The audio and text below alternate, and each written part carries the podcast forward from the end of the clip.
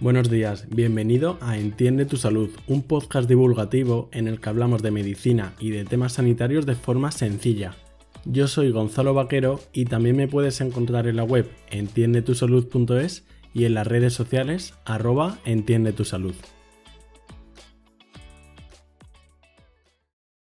Hoy vamos a hablar del pelo y de la alopecia, de la caída del pelo.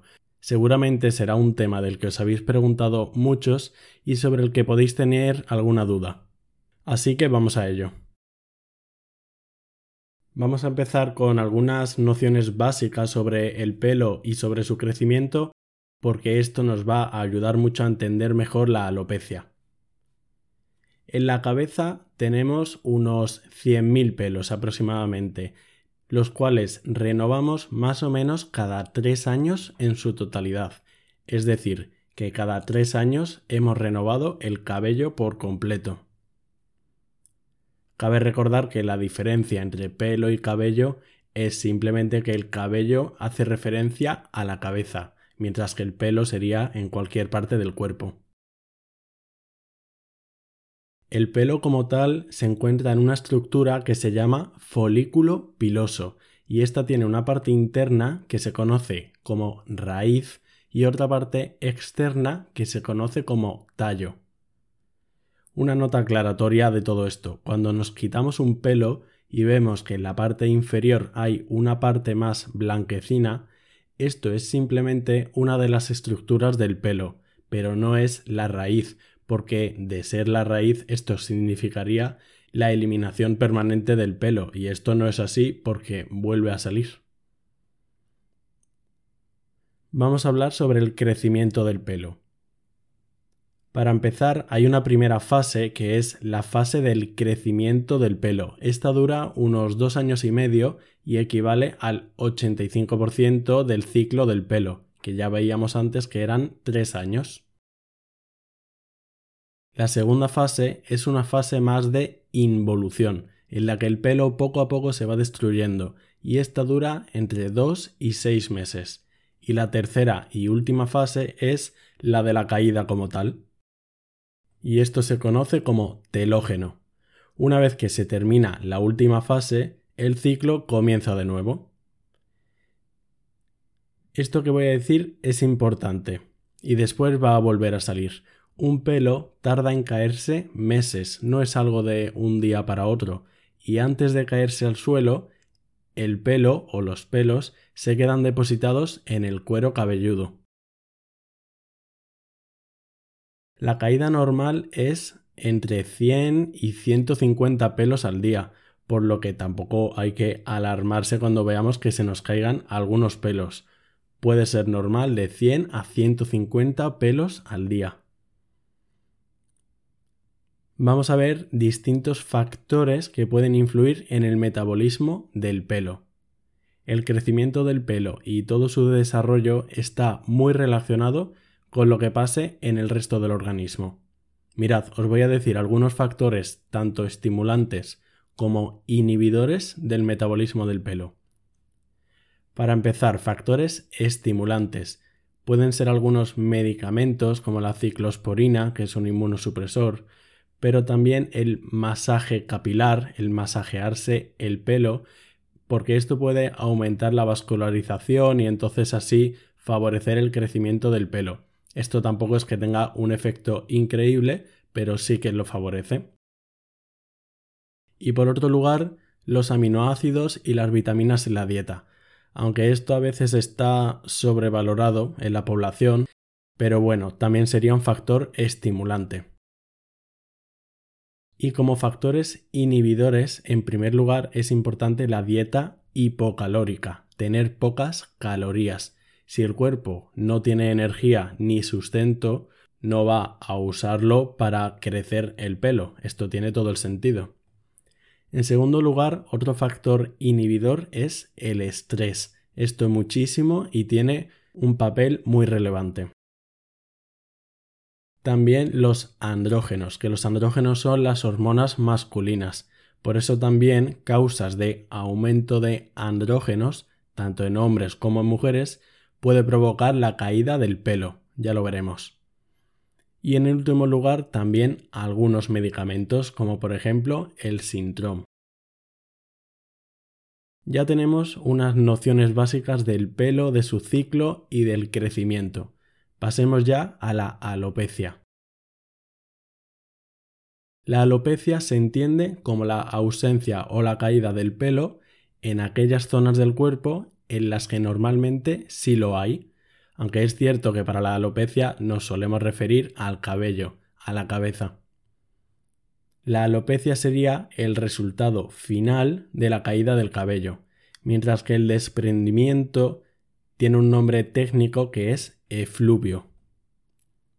Y en la alopecia se distinguen dos tipos principales, la alopecia no cicatricial y la alopecia cicatricial. La alopecia no cicatricial es en la que no hay signos de inflamación, de cicatrización ni de atrofia. Son las más frecuentes y suelen ser reversibles, es decir, suele volver a salir el pelo. Mientras que en la alopecia cicatricial, como bien indica su nombre, hay inflamación, atrofia y cicatrización. Estas suelen ser más graves en el sentido de que no son reversibles y habría que hacer otros métodos como por ejemplo trasplantes capilares. Vamos a empezar viendo los principales tipos de alopecia y qué se puede hacer frente a cada una de ellas. La alopecia androgénica. Como su nombre indica, la alopecia androgénica es la caída del cabello, alopecia, a causa de acción de los andrógenos, androgénica. Y los andrógenos ya veíamos que son las hormonas masculinas, como por ejemplo la testosterona. Se dice hormonas masculinas porque están en mayor porcentaje en los hombres, pero también están presentes en las mujeres, y la alopecia androgénica también veremos que puede ocurrir en mujeres. De hecho, la alopecia androgénica es el tipo de alopecia más frecuente y afecta casi al 50% de los varones o más, pero en distintos grados. Y como hemos dicho, también puede afectar a mujeres, pero en un porcentaje menor. ¿Y por qué ocurre la alopecia androgénica? Ocurre porque los folículos pilosos se van haciendo cada vez más pequeños. En cada ciclo se hacen más finos y más delgados.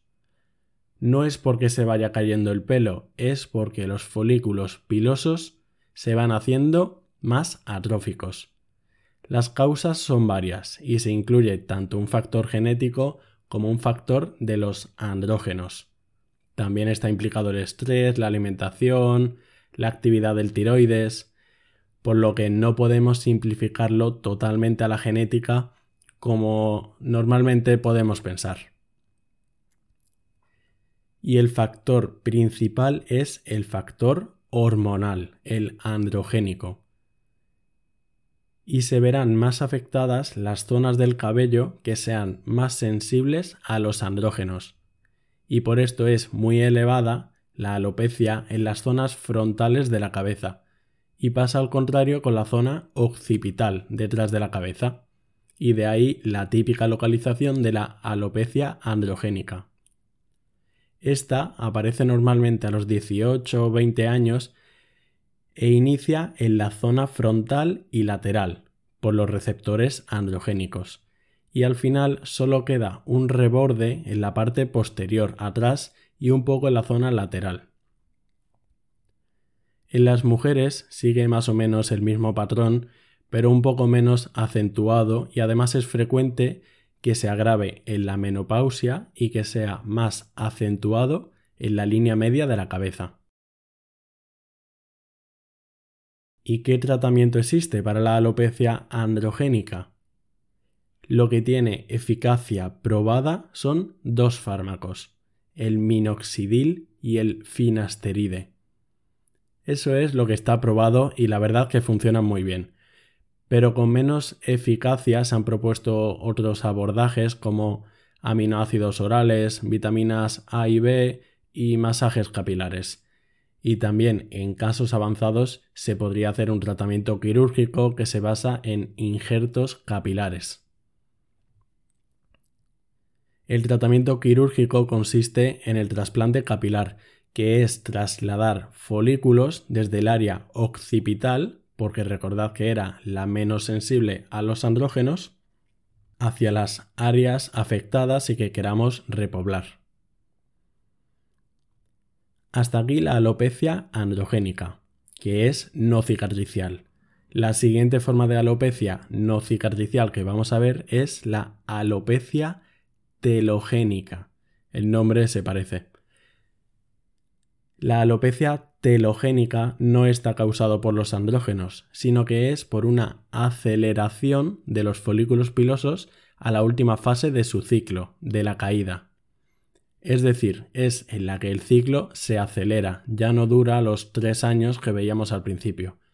Y la alopecia telogénica es típica de las mujeres, mientras que la androgénica era típica de los hombres. Las causas de la alopecia telogénica son múltiples y muy variadas. Por anemia ferropénica, por falta de hierro, por enfermedades que provoquen fiebre, por estrés psíquico, ansiedad, depresión, hipotiroidismo, dietas hipocalóricas, drogas, en fin, muchísimos.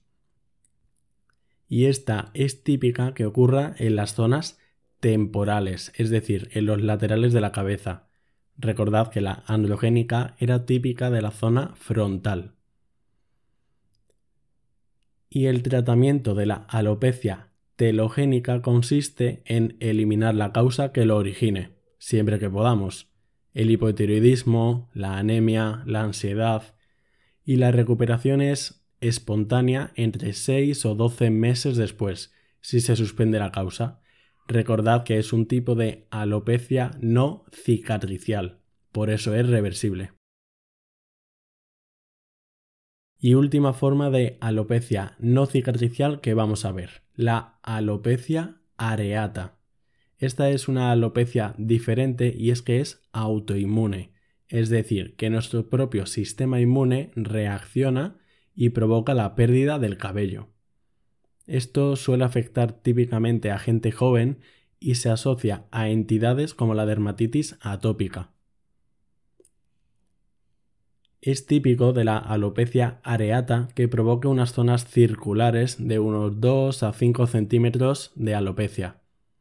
Y además suele tener unos bordes bastante definidos, con una zona completamente alopécica lisa. Y además no solo ocurre en la cabeza, sino que también puede ocurrir en otros lugares como la barba, el pubis o las cejas. Es un tipo de alopecia bastante frecuente.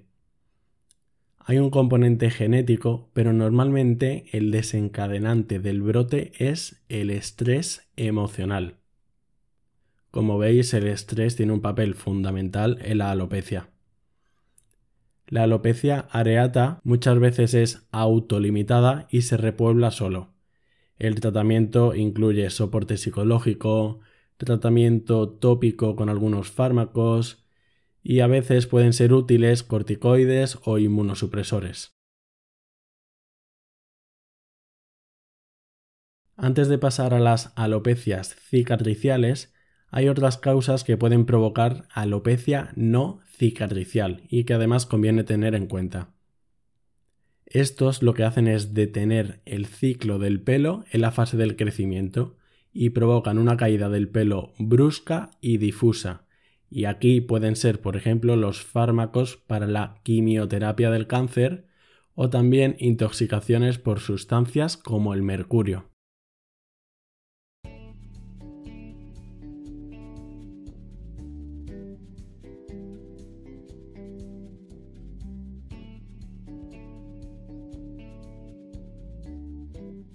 Vamos ya a las alopecias cicatriciales, que son las que ocurren porque se destruye el folículo piloso y este se sustituye por otro tipo de tejido, por tejido fibroso. Es decir, las alopecias cicatriciales son permanentes y no vuelve a salir el pelo por sí mismo. Una de las causas de alopecias cicatriciales es una de las formas de lupus, el lupus eritematoso discoide crónico. El lupus sistémico también puede dar alopecia, pero es no cicatricial. Y otras formas de alopecia cicatricial es el líquen plano y la tiña, que la tiña está causada por un hongo. También otras causas de alopecia cicatricial son las quemaduras y la tricotilomanía. La tricotilomanía. Vamos a ver qué es esto último. La tricotilomanía es un trastorno en el que hay un deseo convulsivo o un hábito de arrancarse el pelo. Por tanto, sería una alopecia por tracción, que sería prácticamente como un traumatismo físico. Muchas veces está desencadenado por tics nerviosos y por el estrés, que es nuevamente un factor desencadenante. Y aunque puede ocurrir a cualquier edad, es frecuente en la edad infantil. En la tricotilomanía se ven zonas con cabellos rotos de distintas longitudes, contorno irregular y además suele ser más pronunciado en el lado de la mano dominante. ¿Y qué tratamiento existen para las alopecias cicatriciales? Pueden servir algunos medicamentos, pero en realidad el defecto solo se corrige de forma quirúrgica vamos a terminar con algunas puntualizaciones sobre todo esto de la alopecia y desvelando algunos mitos. ¿Qué hacer si se sospecha que la caída del cabello es más de lo habitual? En primer lugar, hay que ir a lo más básico, ver si tenemos el pelo largo, porque la caída del pelo largo se ve mucho más, es mucho más visible que el pelo corto, y esto no es ninguna tontería. En segundo lugar, otra de las causas que nos puede dar una sensación de que se nos caiga más el pelo es si se ha disminuido mucho la frecuencia del lavado del pelo. ¿Esto por qué? Y no es por lavarse el pelo, porque lavarse el pelo no hace que se caiga, que también es ortomito muy frecuente. Esto es por un propio miedo a tocarse o lavarse el pelo para que no se caiga. Recuerdo que aproximadamente al día se caen unos 100 pelos y antes de caerse al suelo se quedan depositados en la cabeza. Esto lo veíamos al principio. Entonces, ¿qué pasa? Que si te lavas el pelo solo cada 6 días, se te van a seguir cayendo 100 pelos al día, pero no va a ser hasta que tú tracciones un poquito o manipules un poco que quites los pelos que ya se habían desprendido pero que estaban depositados en el cuero cabelludo. Y en tercer lugar, ¿qué pasa si realmente sí se nos está cayendo más el pelo? Es muy importante determinar si en los últimos meses ha pasado algo. Fiebre, operarse de algo. Y en las mujeres es frecuente la pérdida de hierro. Por otra parte, el tiroides. Es importante descartar que no haya hiper ni hipotiroidismo.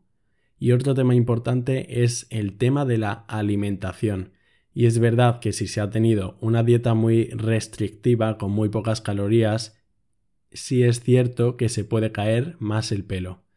Y ya no solo el tema de hipocalórico, sino que si la dieta es de mala calidad, el pelo puede perder igualmente calidad y volverse frágil. Por otro lado, si tenemos una dieta buena y equilibrada, la ciencia es bastante clara en decir que no tiene ningún efecto adicional el tomar suplementos vitamínicos para la caída del pelo. Y lo que sí sirve para la caída del pelo pueden ser medicamentos como el minoxidil oral, que puede funcionar muy bien. Sobre la caída del cabello se habla muchísimo y hay bastantes mitos, así que espero que este episodio te haya ayudado a tener una idea mejor sobre el tema y aclarar distintas cuestiones.